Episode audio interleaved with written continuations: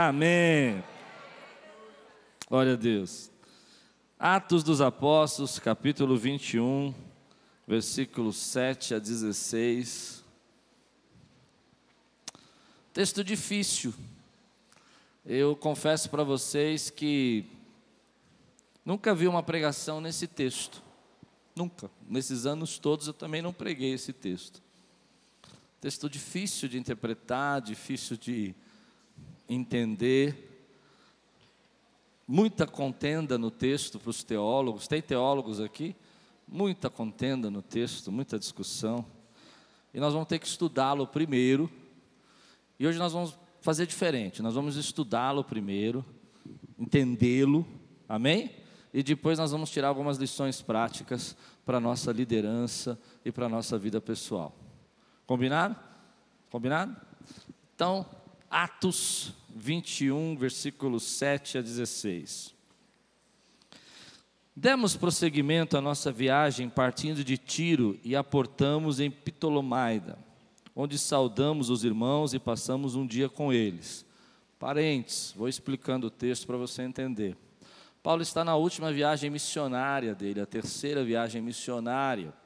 E ele está no final da viagem missionária. Está, Paulo tinha uma rota que ele seguia, ele saía de Jerusalém, fazia todas as cidades e fazia essa volta e voltava e terminava a viagem missionária dele em Jerusalém. E agora ele está no final. Ah, partindo no dia seguinte, chegamos a Cesareia e ficamos na casa de Filipe. Ponto. Cesareia. Onde é Cesareia? Tudo isso vai ser importante para você entender o texto. Cesareia era a capital romana em Israel naquela época. Era uma mini Roma. É muito interessante que hoje nas ruínas de Cesareia você vê um mini circo máximo, que era o circo de Roma, onde tinha aquelas corridas de bica, sabe? Aquelas corridas de cavalo, os gladiadores, um anfiteatro muito parecido com, menor, claro, mas com parecido com Coliseu. E Cesareia era um porto muito importante onde toda a mercadoria, todas as coisas que eram distribuídas em Israel eram aportadas, eram chegadas em Cesareia. Era uma cidade romana, exatamente romana, dentro de Israel. E lá ele vai se hospedar na casa de Filipe. Você já ouviu falar de Filipe na Bíblia? Diz aqui, ó. Filipe evangelista, um dos sete.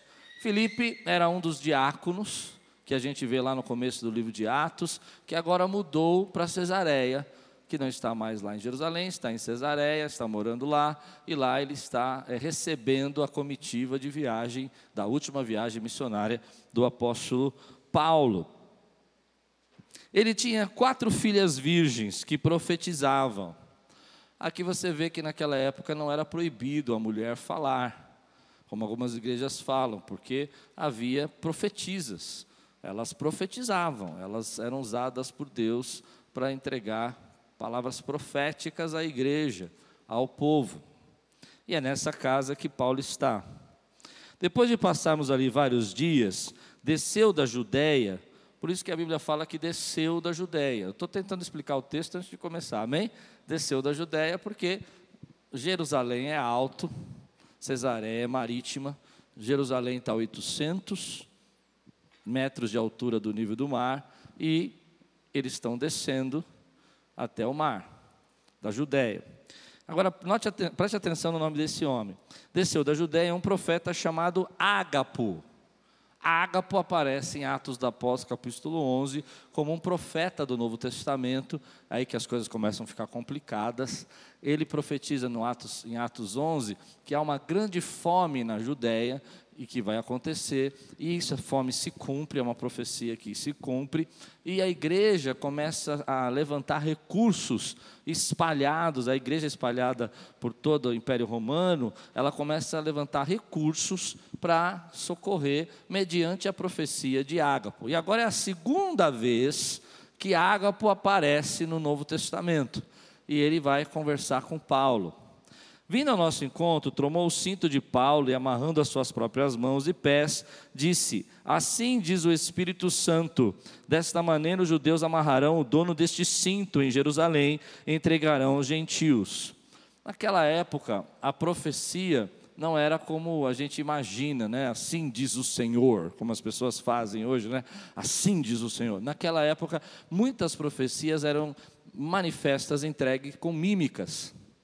Interessante isso, né? Você vê Ezequiel fazendo isso, você vê Isaías fazendo isso, e aqui Ágapo está fazendo isso. Ele pega um cinto, olha que interessante, amarra os braços, amarra as pernas e fala: assim vai acontecer com você lá em Jerusalém. Os judeus vão te prender e vão te entregar nas mãos dos gentios. Os gentios são os romanos. Paulo já sabia disso, porque Atos dos Apóstolos, capítulo 20, Paulo diz que estava disposto a ir para Jerusalém e sabia que lá o esperava cadeias, prisões e açoites. Então é muito interessante a gente saber isso. Eu não comecei a pregar ainda não, tá? Só estou explicando. É muito interessante porque muita profecia que você recebe é como na Bíblia. Paulo já sabia. É só uma confirmação. Já recebeu profecia assim? Que você já sabe o que Deus já vai fazer na tua vida e a pessoa vem e confirma. É isso que Ágapo está fazendo. Ele está confirmando. Ah, Ok, ouvindo, quando ouvimos isso, quem ouviu? As pessoas da igreja. Nós e o povo dali rogamos a Paulo que não subisse para Jerusalém. Então Paulo respondeu: Por que vocês estão chorando e partindo o meu coração? Estou pronto não apenas para ser amarrado, mas também para morrer em Jerusalém pelo nome do Senhor Jesus. Como não pudemos dissuadi-lo, desistimos e dissemos: Seja feita a vontade do Senhor. Depois disso, preparamos-nos e subimos para Jerusalém. Alguns dos discípulos de Cesareia nos acompanharam e nos levaram à casa de Manasson, onde devíamos ficar. Ele era natural de Chipre e um dos primeiros discípulos. Vamos orar? Senhor, fala conosco.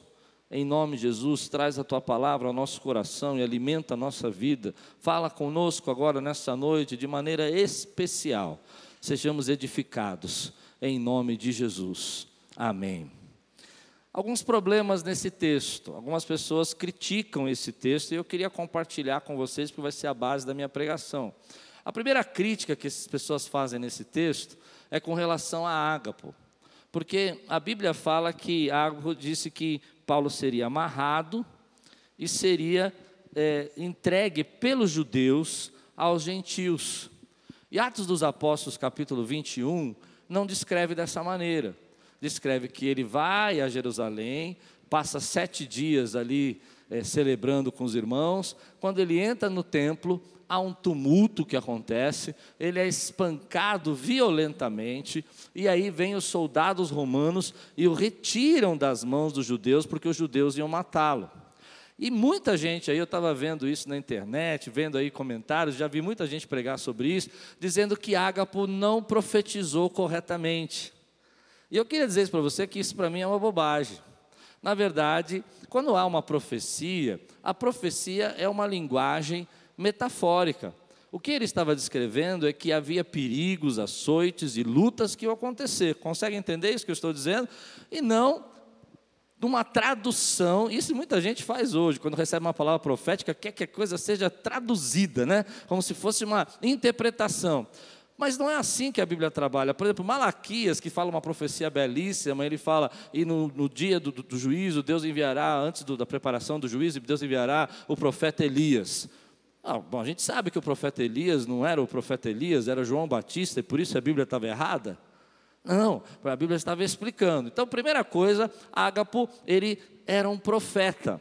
A segunda coisa que as pessoas dizem, é essa base que eu quero desmistificar para que você entenda a minha pregação, amém, queridos? Estão comigo? É que as pessoas entendem que Paulo errou.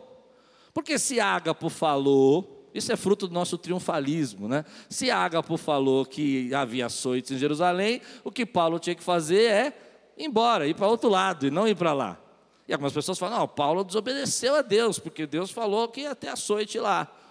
E a gente, Deus só vai nos dar bênçãos e graças, ele tinha que fugir. Amém? Mas você percebe que em nenhum momento, nenhum momento, o profeta diz que é para ele não ir.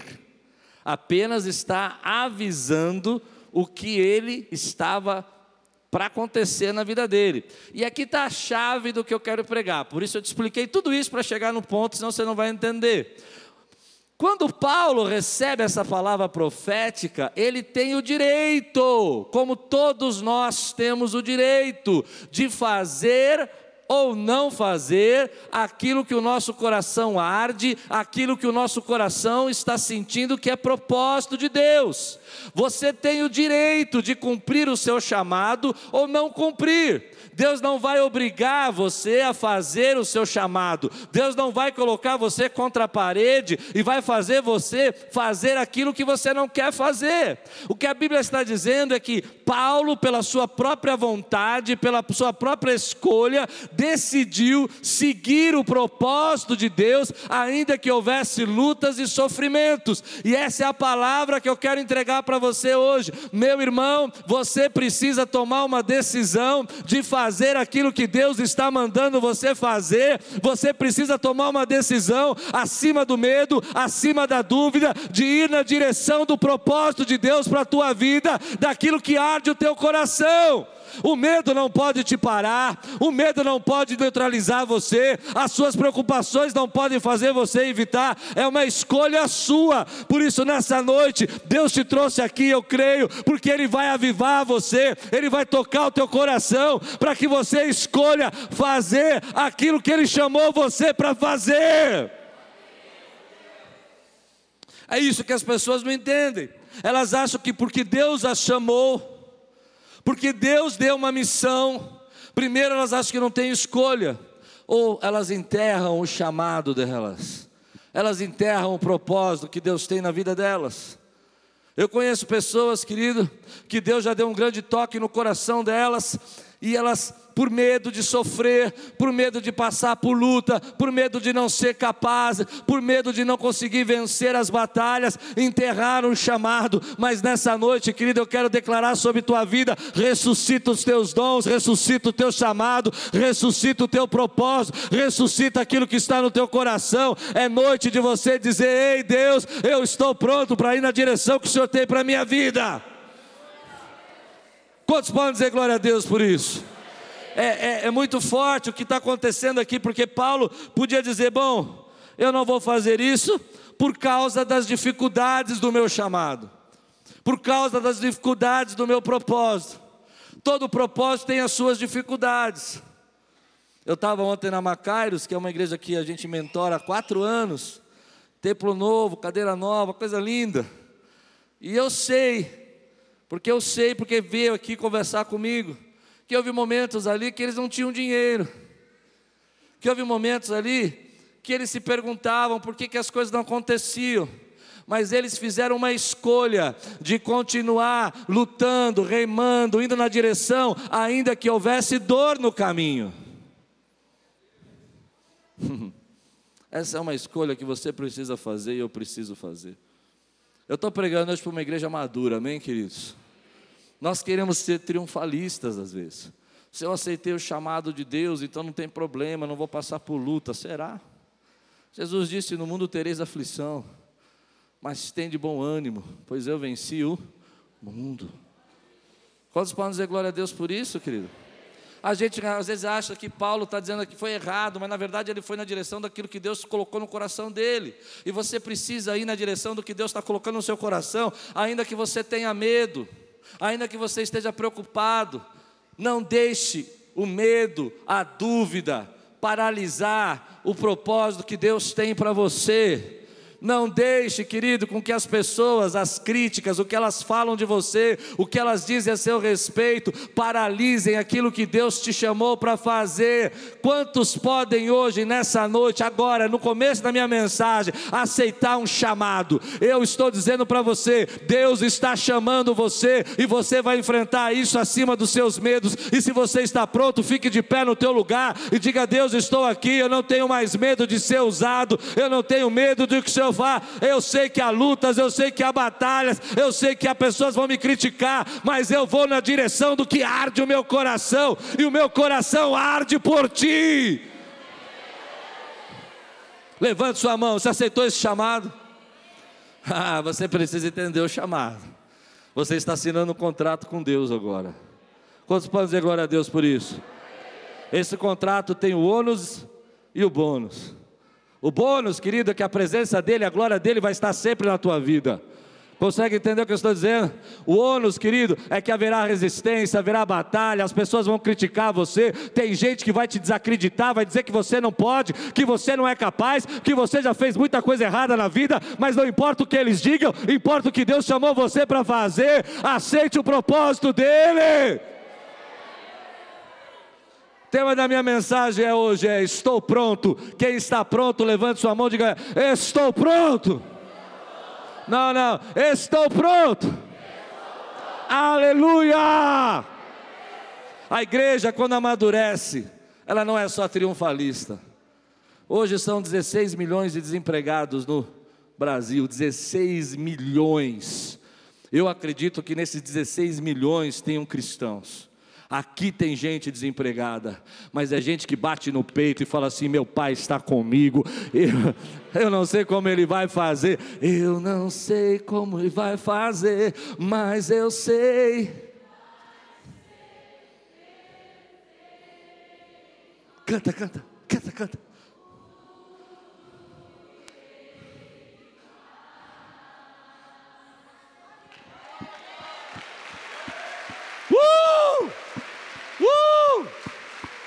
Aleluia! Pode sentar.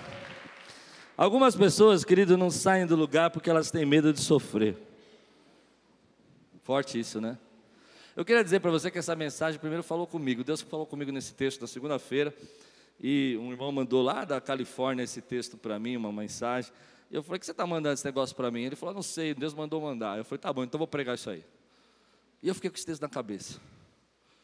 E aí, eu fiquei pensando, querido, quanta gente não segue o propósito da sua vida, seja casar, ter uma família, seja um ministério, seja uma profissão, abrir uma empresa, por medo. Por medo do que vai acontecer. Eu me lembro quando Deus me chamou para o ministério, foi muito interessante. Eu não sabia se nós íamos começar um ministério ou se eu ia ser pastor auxiliar numa igreja. E eu recebi vários convites para ser pastor auxiliar numa, em igrejas. Inclusive uma ligação muito bonita. Escolhe a igreja de São Paulo Batista que você quiser e você vai ser pastor auxiliar. E eu falei para Deus, eu abro, começo a começo esse ministério, ou vou ser pastor auxiliar. Eu não esqueço a resposta de Deus. Se você escolher abrir o seu ministério, você vai sofrer. Mas se você escolher ser um pastor auxiliar, você vai sofrer. Eu não esqueço essa resposta de Deus. Era garoto, eu estava esperando que Deus falasse, uau, vai acontecer. Vai sofrer. Aí você escolhe o que você quer sofrer mais, menos. Semana o pastor Carlos me contou um testemunho muito bonito. Ele disse que, vou contar um pedacinho só, porque depois ele vai contar para vocês aqui. Ele disse que um dia Deus chamou para cuidar de casais. E ele tinha que, é, ele sentia que tinha um chamado para isso. Mas ele começou a trabalhar, ele começou a prosperar, ele começou a fazer os projetos dele, e ele esqueceu esse chamado. Dez anos depois, ele está passando uma grande batalha, e ele lembra que ele, em dez anos, não tinha feito nada ainda por aquilo que Deus tinha chamado ele para fazer. Não, você entendeu? Dez anos que ele tinha colocado na gaveta o propósito que Deus tinha para ele. Sabe o que eu estou pregando hoje? Eu estou pregando para dizer para você que é noite de você tirar da gaveta esse propósito, seja 10, seja 20, mas que arde o seu coração, se alinhar com o que Deus tem para você e fazer o que Deus está mandando. Vai fazer o que Deus está mandando, obedeça. Muito simples, eu estou sendo simplório até vai fazer o que Deus está mandando. vai fazer o que Deus está mandando. Às vezes a gente vai deixando o tempo passar e passa 10 anos, 15 anos e vai falando para Deus: não, depois que eu casar, depois que eu tiver filho, depois que eu me formar, depois que eu comprar minha casa, depois que eu comprar casa de campo, depois que eu tiver neto, vai fazer o que Deus está mandando. O medo a dor não pode parar o que Deus chamou você para fazer. Quantos podem dizer glória a Deus por isso, querido? Então, a Bíblia diz que, no versículo 14, 21, 14, e essa é a parte aqui eu, central dessa mensagem. A Bíblia diz assim: Como não pudemos dissuadi-lo, desistimos e dissemos: Seja feita a vontade do Senhor. Eu disse que eu queria tirar algumas lições sobre liderança. A primeira lição de liderança é que o medo não pode parar o teu chamado. Paulo não parou, não ficou amedrontado, não ficou aterrorizado, sabendo que ia vir pela frente. Simplesmente ele começou, continuou fazendo a vontade de Deus. A segunda coisa, a segunda lição para um líder, e essa fala muito comigo, é que nós precisamos entender que na multidão dos conselhos há sabedoria, mas um líder não pode ser controlado. Às vezes as pessoas querem controlar você. E você, como líder, você precisa seguir aquilo que o Espírito Santo está falando no seu coração. Olha que situação pesada, todo mundo chorando, todo mundo falando, Paulinho, não vai. Não sei se chamava o apóstolo de Paulo de Paulinho, mas isso é um coloquialismo, né? Paulo, não vai, chora chora chora. E Paulo fala: por que vocês estão fazendo isso? Está rasgando o meu coração. Mas ele não pôde ser controlado, ele não pôde ser desiludido ou influenciado ou manipulado para não fazer a vontade de Deus. Recentemente eu estava lendo um livro que eu entrei em crise com isso. Eu leio umas coisas, depois não consigo nem terminar. Eu fechei o livro, falei, não quero ler mais esse negócio não, está me fazendo ficar muito, muito triste, assim, muito... É um livro secular que fala sobre o presidente da Microsoft. Nadella, o nome dele. Se você não quiser gravar o nome, é só lembrar de Nutella, Nadella é fácil. O Nadella, ele assumiu a presidência da Microsoft, mas olha que história incrível isso, gente. Ele, ele assumiu a presidência depois de Bill Gates, teve mais um CEO. A Microsoft só teve três CEOs, e ele é o terceiro CEO. Ele é o terceiro. Nadella, ele pega a Microsoft no momento de queda, de, de perdas. Mas assim, perdas para ele, é, eles têm bilhões. E ele começa o livro dele contando a seguinte história: que a Microsoft tinha bilhões de dólares, bilhões guardados. Eu falei, certo, muito bom para você, Microsoft, e eu com isso, né? E daí? Aí depois ele conta que as melhores mentes do Vale de Silício estão lá na Microsoft. As melhores, eles contrataram as melhores mentes.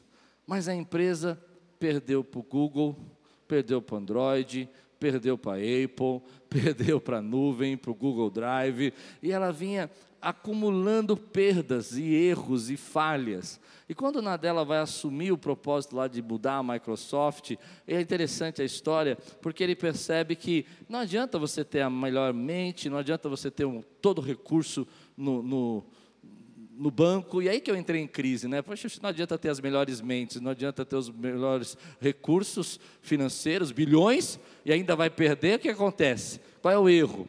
E aí ele começa a explicar que as pessoas ali dentro não queriam mudança, não queriam inovação. Então, quando lá atrás, ele mesmo, como diretor ainda, quis propor para criar a nuvem, antes do, do, do Google Drive, as pessoas falam: não, nós trabalhamos com Windows.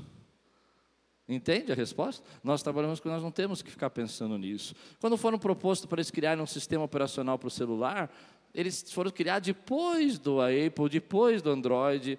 E aí entrou numa situação que vocês vão entender. É isso que eu quero falar com você hoje.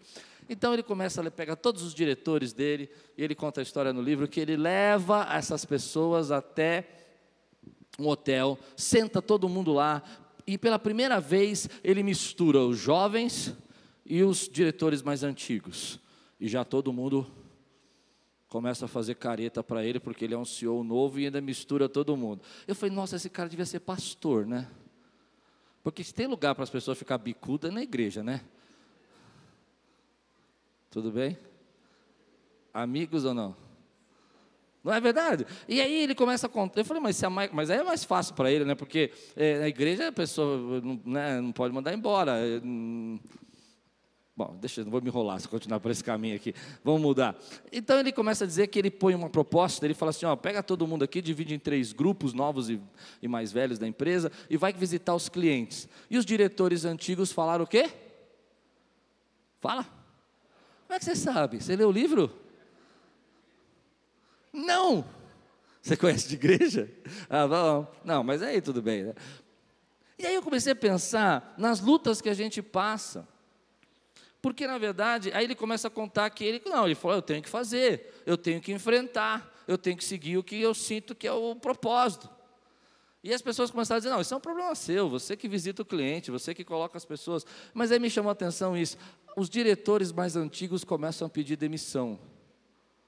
Foi, ó, oh, foi isso aí, a Microsoft Church.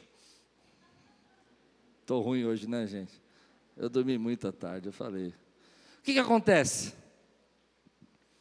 Ele começa a dizer uma coisa que me chamou muita atenção. Ele falou assim: Mas eu tenho que fazer aquilo que eu acho que é o certo. Não, você não entendeu. Paulo, as pessoas estão chorando para dizer para ele não ir, mas ele tem que fazer aquilo que ele acha que é o certo.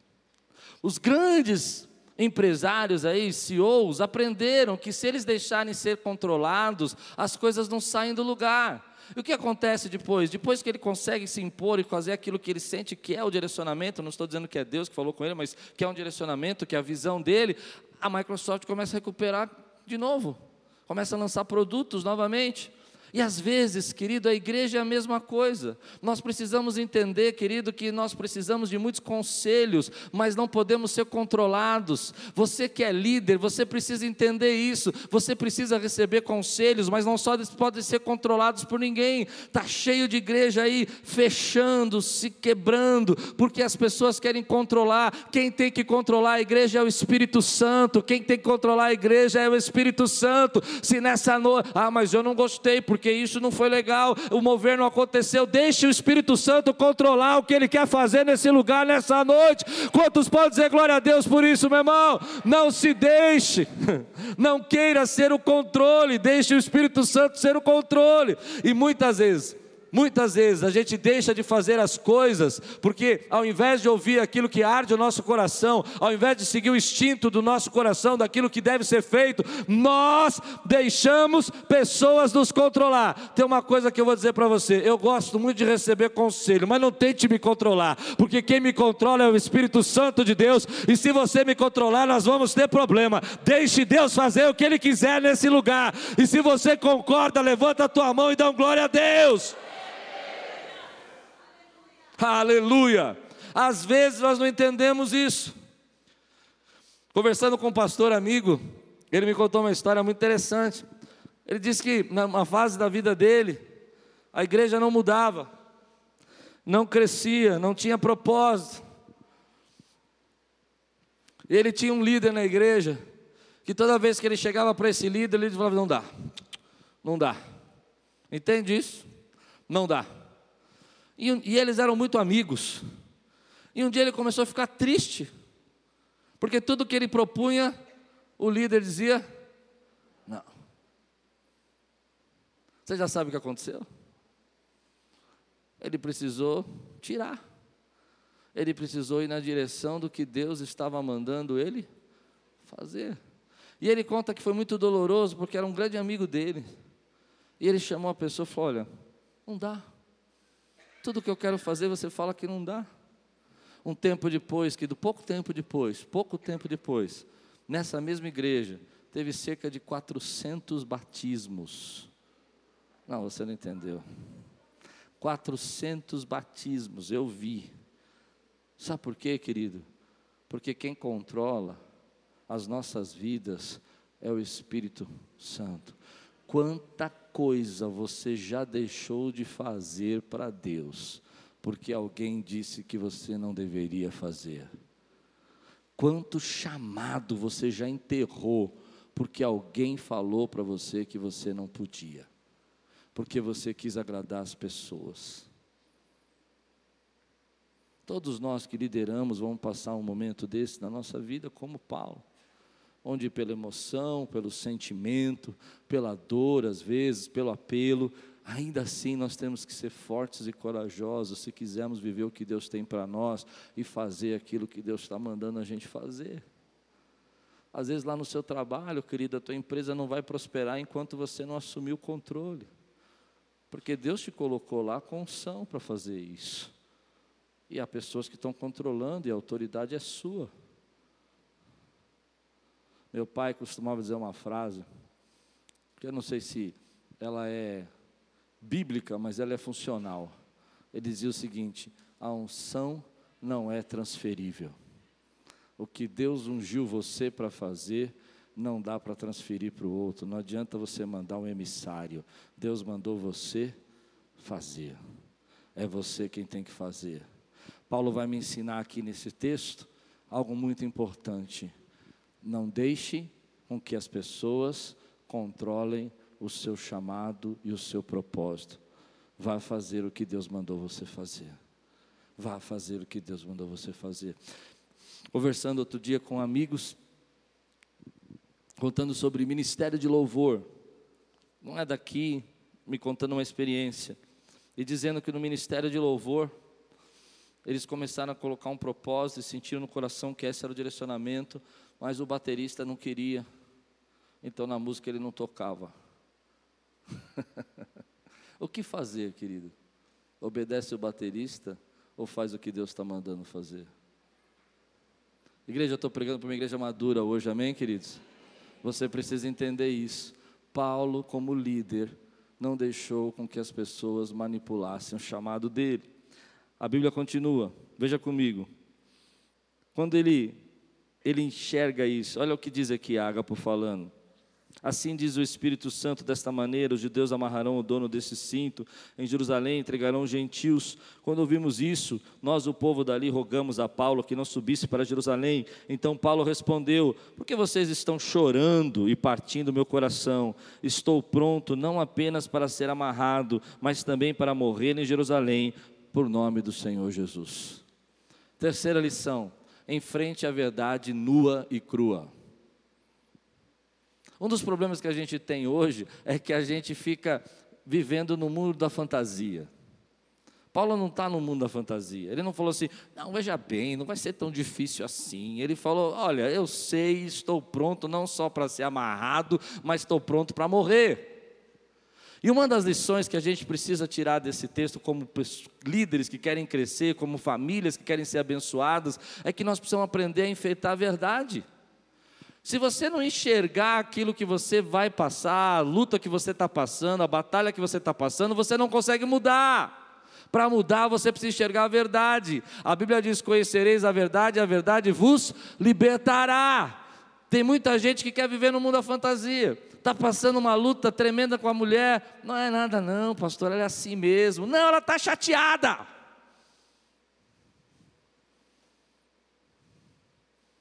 Hum está passando uma batalha no emprego, na dificuldade financeira, precisa cortar gastos, mas não enfrenta a verdade. E aí eu aprendi uma lição: se você quiser viver as bênçãos de Deus para a tua vida, você precisa juntar a verdade nua como ela está, crua como ela está, e ter uma fé inabalável.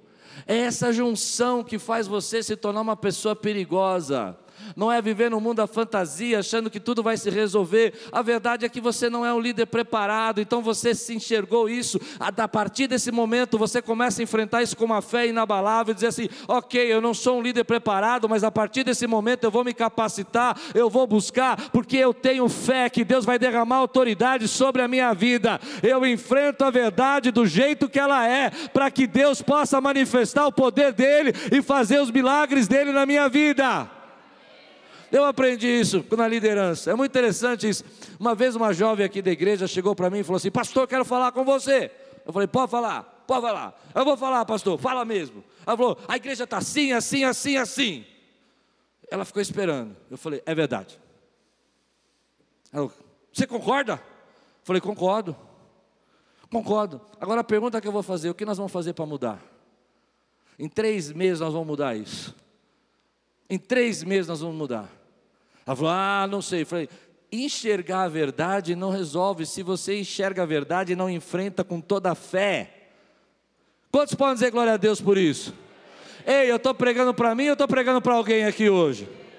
Ok, eu estou enxergando que o meu, meu casamento está esfriando. E ok, você está casado há muito tempo, essa é a verdade. A questão não é essa, a questão é que você vai dizer para você mesmo: a minha família será uma família bendita no nome do Senhor. Eu vou reconquistar essa mulher, eu vou reconquistar esse homem, porque eu casei e esse casamento é para a glória de Deus. Quantos podem dizer glória a Deus por isso? Ah, meu filho, ah, mas ele é tão bonzinho, ele é tão bonzinho. Enxerga a verdade, ele está se perdendo. Dobra o teu joelho, ora por ele, e quando você enfrenta a verdade com uma fé inabalável, você é perigoso, meu irmão. Quantos podem dizer glória a Deus? Há 16 milhões de pessoas no Brasil desempregadas. Uma verdade triste, mas nós, com fé, uma igreja cheia de fé, vamos mudar essa história, pelo menos aqui dentro. Traga a vaga, indique alguém, faça alguma coisa. Se você está comigo aqui, dá um grande brado nesse lugar. Tem gente que vive no mundo da fantasia, não muda nada. E tem gente que enxerga a verdade só para murmurar. Murmurar não resolve, meu irmão. O que me resolve é você enxergar a verdade com uma fé poderosa que diz: há um Deus que vai fazer segundo a vontade dele na minha vida. Tá difícil. Eu me lembro que essa jovem, quando ela falou isso para mim, ela falou: então, mas assim, assim, assim. Falei: tá mesmo. Eu estava numa série pregando sobre relacionamentos e tal. Eu falei: é isso mesmo, você tem toda a razão. Mas o senhor concorda? Eu falei: concordo.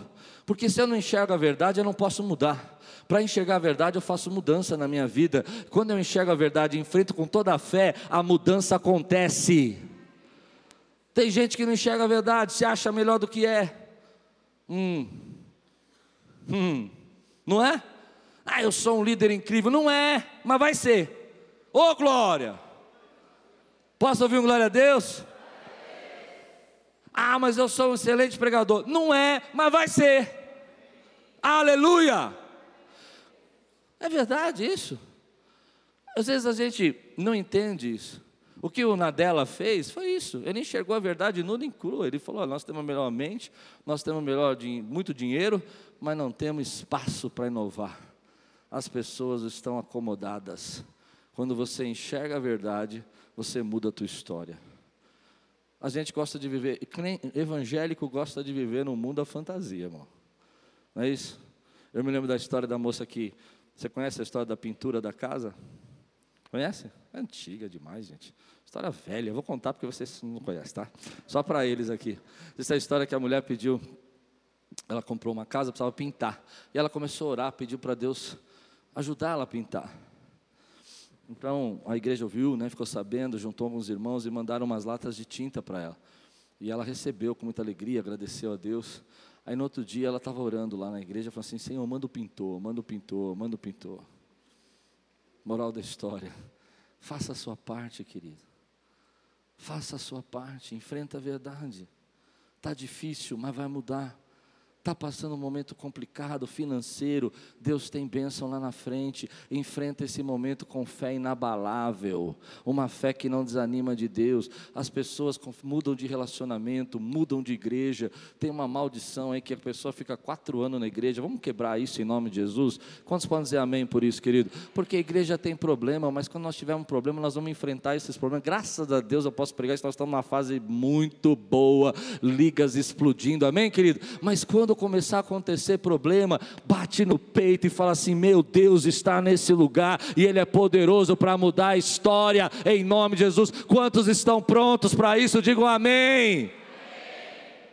Essa é uma lição que eu tiro. Então, aquela irmã foi embora, mudou de igreja. Três meses depois, verdade, três meses depois, tudo estava diferente. Deus operou milagres, Deus trouxe resposta, a pregação sobre relacionamento começou a trazer amizades, porque a gente reconheceu que precisava mudar, enfrentou com uma fé inabalável. Às vezes tem coisas na nossa vida que a gente quer negar, a gente quer negar, quer negar que vai passar por dificuldade, quer negar que está com uma fase difícil, não adianta você negar, querido. A, a questão não é negar. Paulo não nega. Percebe que Paulo não nega? Ele não fala, não, veja bem, Deus está comigo, eu sou Paulo, vai acontecer esse Deus. Não, ele não nega. Ele fala, tá bom, eu estou pronto para isso, mas eu vou enfrentar com toda a minha fé, com toda a minha ousadia, porque a vontade de Deus vai acontecer. E é interessante, olha que coisa interessante, porque me dê tempo, amém? Quando Paulo vai ele vai, vai para Roma, para Jerusalém, acontece tudo isso, ele tem um propósito, ele quer chegar em, a César e pregar para César, que é o imperador romano, o homem mais poderoso da terra naquele momento, e é isso que ele quer fazer, e o ministério de Paulo as pessoas vão dizer: ah, mas ele desobedeceu. Lembra que eu falei isso no começo? Lá em Filipenses ele fala assim: por causa das minhas cadeias. Em Filipenses ele fala: por causa das minhas cadeias, o evangelho está se espalhando, as pessoas estão mais ousadas para pregar. Deus tinha um propósito na dor dele, Deus tinha um propósito na dor dele. A Bíblia diz, querido, que as melhores, as maiores cartas de Paulo que nós pregamos hoje, que nós ensinamos hoje, foram escritas no tempo da prisão. Esse versículo versículo que você gosta, tudo posso naquele que me fortalece. Quantos gostam desse versículo? Paulo escreveu preso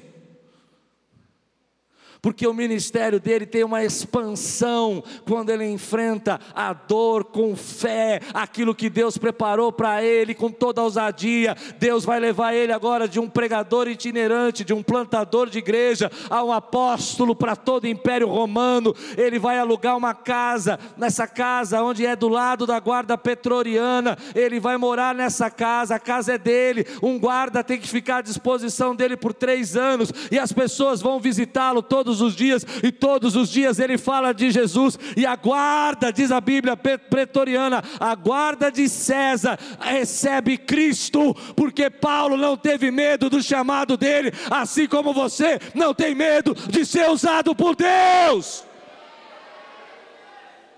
Quer viver uma dimensão maior? Enfrenta teu medo, quer viver uma direção maior, segue o propósito, não deixe as pessoas controlar você, não deixe as pessoas zombarem, não deixe as pessoas ridicularizarem, quer viver uma direção maior, quer viver uma dimensão maior, meu irmão, siga o que Deus mandou você fazer. Você pode dizer glória a Deus? Então Paulo vai viver uma expansão. Eu gosto de Charles Swindoll, é um pregador antigo. Tem um livro lindo, se você quiser ler, chama Paulo, leia. Leia, a vida de Paulo naquele livro para mim marcou. E ele diz o seguinte: olha o que ele fala. Me fale os cinco últimos ganhadores do prêmio Nobel. Vou facilitar, tá difícil, né? Três últimos ganhadores, sem olhar no Google, ah, do prêmio Nobel. Ninguém sabe. Me fale aí, quem foi os últimos cinco filmes que ganhou o Oscar? Não sabe. Quem é os, não, quem foram os últimos deputados federais que você votou?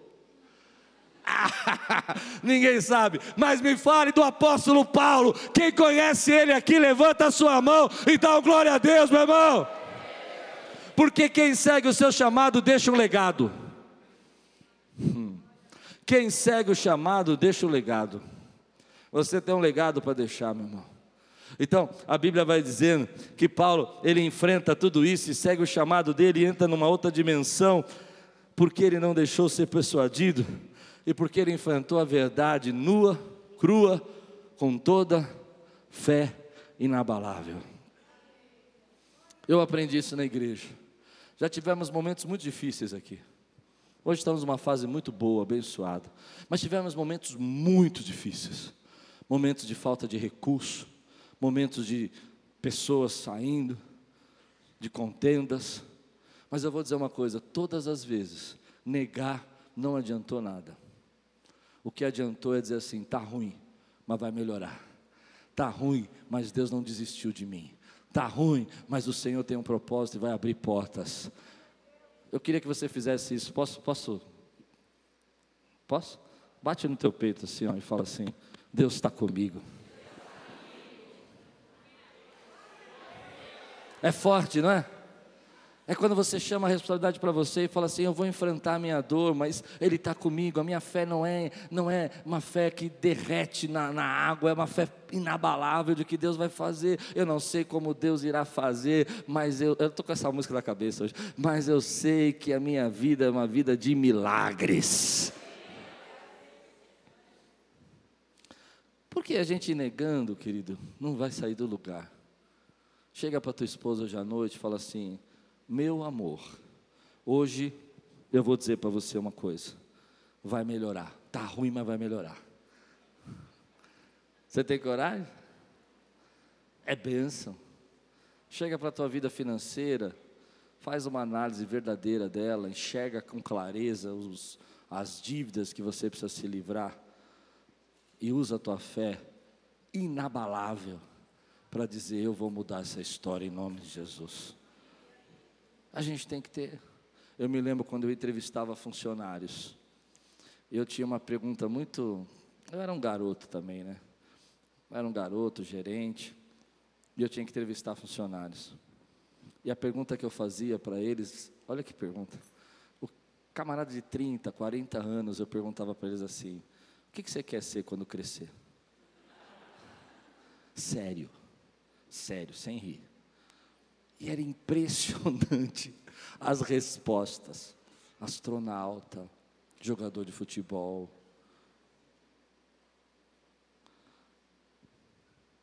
Você não entendeu, né? Entendeu? Eu vou perguntar para vocês, posso? O que vocês querem ser quando crescer? Você já cresceu, querido. Agora é hora de você caminhar, andar na direção que Deus tem para a tua vida, com uma fé inabalável. Vai passar, vai melhorar, vai mudar, porque Deus está no controle. A sua vida pertence a Ele. Aleluia. Não deixe nada desanimar você. Não deixe nada desanimar você. Você está numa situação difícil, não deixe isso te desanimar. Você está ansioso, não deixe isso desanimar. Você está passando uma batalha, não deixe isso desanimar. É difícil, querido. A gente, como cristão, passa por cada luta, mas eu tenho certeza, sem ser piegas, que ninguém aqui passou a luta de Paulo ainda. Alguns anos atrás, eu fui ver a cadeia de Paulo. Foi um milagre, foi um negócio sobrenatural. Um amigo da Lupe falou: Eu vou te levar num lugar. Eu falei: Esse camarada vai me levar. Me levou fora da cidade entramos numa um lugar, uma, onde diz né, que é, né? Entramos numa uma igreja hoje, dentro da igreja, uma cadeia. Eu não consigo falar nessa cadeia sem chorar. Porque eu nunca imaginei que a cadeia de Paulo fosse assim. A cadeia de Paulo era um cubículo. Cubículo. Mas não tinha porta. E eu sou claustrofóbico. Eles pegavam o detento e jogavam por dentro de uma janela. Entende isso ou não? Não tinha porta, para o detento não fugir, era esculpida na rocha, fazia um buraco e jogava Paulo por dentro da janela. E Paulo viveu ali pelo menos uns três anos, num cubículo, sem banheiro, sem nada. E lá dentro ele fala assim: eu sei ser feliz com pouco e com muito, tudo posso naquele que me fortalece. Igreja, precisamos amadurecer. Quando você recebe essa palavra, precisamos amadurecer.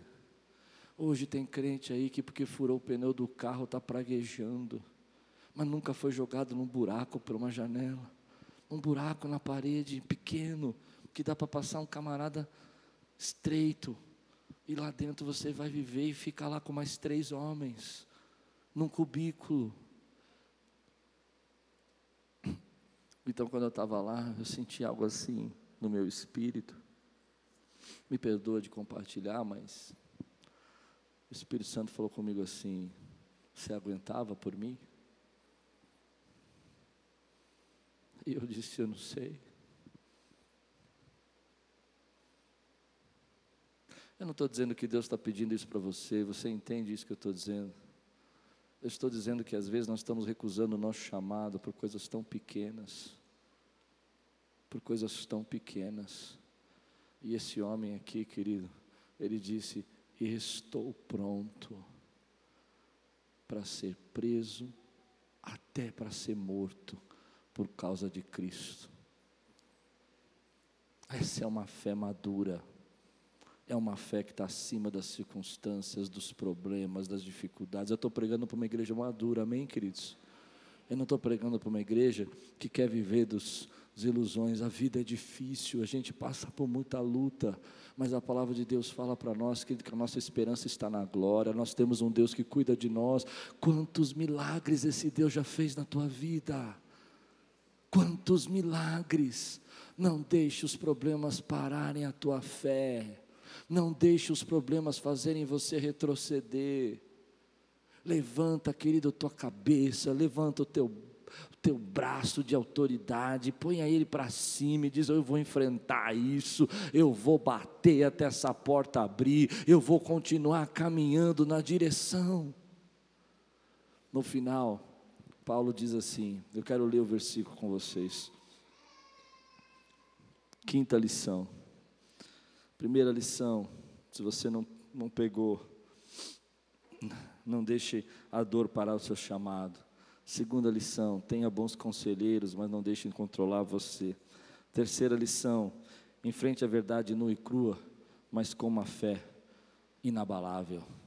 Terceira, quarta lição, não desista dos fatos, perdão, não deixe os fatos desanimar você. E quinta, última lição, para um líder. Amém? 21, 13. Atos 21, 13. Diz assim: Então Paulo respondeu: Por que vocês estão chorando e partindo meu coração? Estou pronto.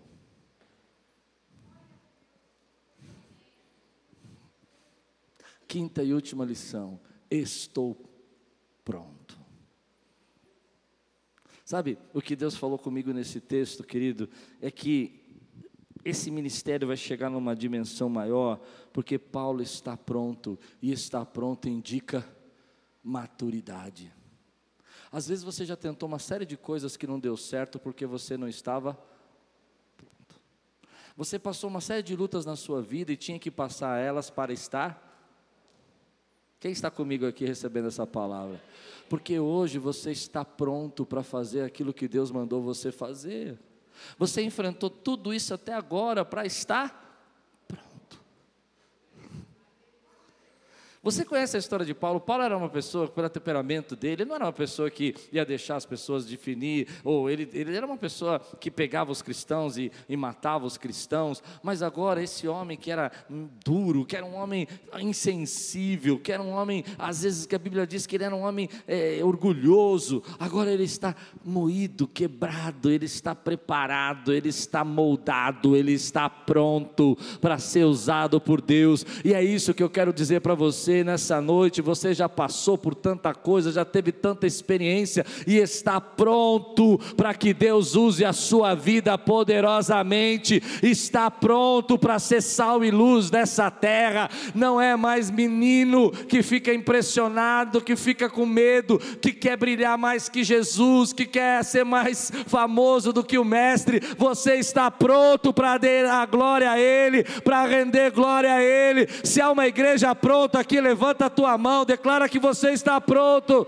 Ele diz: Estou pronto, porque estar pronto é sinal de maturidade. Quem está pronto reconhece que a dor pode vir, que os problemas podem acontecer, que seguir o seu chamado não é fácil, que cuidar da tua família não, está, não é fácil, que cuidar de filhos não é fácil, mas você está pronto, você está preparado, você está pronto para ser aquilo que Deus planejou para você.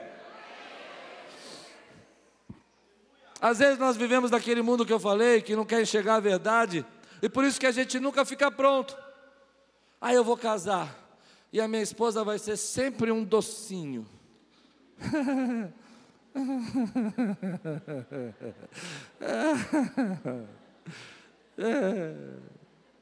Você não está pronto, filho. Você não está nem um pouquinho pronto. Nem um pouquinho. Até quando ela tiver de TPM, ela vai ser um docinho. Não, você não está pronto, filho, você não está pronto. Eu vou ser um pai, mas eu nunca vou deixar de jogar bola, nunca vou deixar de jogar meu videogame, e minha mulher vai cuidar dos filhos. Não está pronto. Não está pronto. Nem vou dar meu último pedaço do doce. Eu descobri que eu era pai, sabe? Nada com, com minhas filhas, mas uma experiência muito, muito legal comigo. Uma vez nós compramos um doce em casa e as crianças eram pequenas, né? E, e aí eu estava. Aconteceu com você já? Aí você está comendo aquele doce gostoso e senta seu filho na frente e faz aquela carinha assim. Ele já comeu todo dele. Já aconteceu com você? E aí você fala: Não estou pronto. não estou pronto. E aí ele fica assim. Sabe os olhinhos do gatinho, do Shrek lá? O gatinho fica assim. Aquele olho enorme no teu doce. Eu me lembro que eu era jovem, né? Pai novo, assim. E aí eu vi aqueles olhinhos de Shrek, assim, de, do gatinho de Shrek, assim. Como é que chama lá o gatinho? Gato de botas, né? Ele faz assim, aqueles olhão, vai crescendo, né? Amoroso, né? E aí você fala, tá aí, é seu, te amo, e aí você descobre que você está pronto. Eu quero dizer uma palavra aqui, se você recebe. Tem muita gente aqui pronta para seguir o seu chamado, o seu propósito, seguir o seu destino. Tudo que você passou até agora te fez chegar nesse ponto para você estar pronto para viver, para ser uma mãe, para ser um pai, para ser um bom profissional, para ser um, um cristão que se entrega e coloca Deus em primeiro lugar na sua vida. Estamos prontos para viver o sobrenatural de Deus. Estamos prontos para não ficar orgulhoso nos primeiros aplausos. Sabe quando a gente começa a pastorear, começa a ministrar, a gente prega uma mensagem, a pessoa fala assim para você: Nossa, foi bênção, você se acha, você acha. Até que você aprende que você é a mulinha. Conhece a história da mulinha? Lembra da história da mulinha que levou Jesus para dentro? Conhece? Eu contava essa história quando muito jovem. A mulinha levou Jesus para a entrada triunfal. Diz uma história, história, não está na Bíblia, não está na Bíblia. Repete três vezes, não está na Bíblia. Ela entrou, disse que no e as pessoas jogaram palmas, jogaram ramos. Conhece? E a mulinha passou com Jesus nas costas. No dia seguinte, a mulhinha, Jesus já não estava mais, e a mulhinha entrou na entrada triunfal, na mesma rua, e ninguém jogou palma, ninguém jogou flor, ninguém nem deu bola para ela. Ela voltou chorando para a mamãe mula e falou: Mamãe, ninguém me viu, ninguém me notou. E a mãe mula disse assim: Filha, você não sabe que você não passa de uma mula, quem estava em cima de você, que é o Rei dos Reis e Senhor dos Senhores. Não conhece a história? Velha demais. Deixa eu contar para você. Quando você entender isso, você está. Eu só paro quando você disser, eu estou. Quando você entender, querido, que você faz por Ele e para Ele. Que você nunca deu seu dinheiro para a igreja, você nunca serviu a igreja, você fez por Ele e para Ele. Você está se você está pronto para Deus te usar poderosamente, se você está pronto, eu quero terminar assim. Se você está pronto para Deus fazer de você aquilo que Ele sonha em fazer, não importa se você vai crescer, se outra pessoa vai aparecer, se você está pronto quando você entende que mesmo que as pessoas não te reconhecerem, mesmo que as pessoas não te agradecerem, mesmo que as pessoas não te, não te elogiarem, não importa, você está no centro do teu chamado, fazendo o que Deus mandou, é aí que você está pronto. Se você está pronto para que Deus use a sua vida, fica de pé no teu lugar. Eu estou chamando você para fazer desse lugar, dessa igreja, uma igreja abençoada, diferente, poderosa, que ama aqueles que chegam, que não julga, mas que abraça e crê na transformação de Deus. Você aceita esse desafio, meu irmão? Quantos estão prontos? Levanta a sua mão e diga: Eu estou pronto. Eu me lembro do meu pai nessa hora. Eu me lembro que quando eu comecei a pastorear, aos 23, 24 anos, eu ficava reclamando muito com meu pai, murmurando muito. E pai é pai, né, gente? Pai conhece a gente, não conhece? Pai sabe a gente na alma. E meu pai falava: Filho, você não está pronto. Você acredita nisso?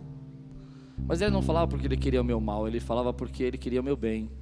Eu não estava pronto mesmo. Mas essa semana eu tive um sonho. E foi por isso que eu preguei essa mensagem. E nesse sonho Deus falou comigo que nós estamos prontos. Eu não sei te explicar, não vou contar o meu sonho, o sonho foi meu, é meu e pronto. Amém? Mas no sonho eu acordei de manhã com muita paz. E foi logo depois que eu comecei a preparar essa mensagem. E eu me lembrei desse versículo: Eu estou pronto. para que ele cresça e eu diminua, para que ele apareça, para que o reino dele estenda. Tem uma igreja madura aqui hoje, meu irmão?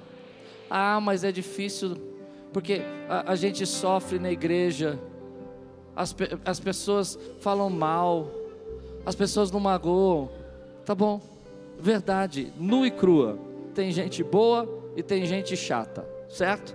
Amém? Mas você está pronto? Quem está pronto, diga amém, querido. Ah, mas não é fácil. A gente faz e faz, as pessoas não reconhecem. Verdade, verdade, a gente faz mesmo. Eu, eu, eu já cansei de ver gente falando assim para mim: Nossa, eu aconselhei aquela pessoa três horas. Depois ela vai e fala: Falei com a irmã Fulana e foi uma benção. É, é, não é? Você aconselhou três horas a pessoa, tirou do, do buraco ela vai e fala: Não, porque eu conversei com a irmã Fulana, né, ela falou uma frase. Eu estou pronto. Quem está pronto aqui, diga amém, meu irmão. Pronto para ser rejeitado, pronto para passar por luta, mas jamais parar de fazer aquilo que Deus mandou você fazer. Mará, jamais de parar de deixar o legado que Deus mandou você deixar. Se você está pronto, levante sua mão aqui. Eu não sei se você entendeu que eu estou fazendo um apelo. É um apelo para aqueles que estão prontos. Se você está pronto, diga: Deus, eu estou pronto. Para ser usado. Para ser usada. Importa que o Senhor cresça. Importa que o Senhor cresça. Aleluia. Aleluia. Dê um grande brado nessa Glória igreja aqui, meu irmão.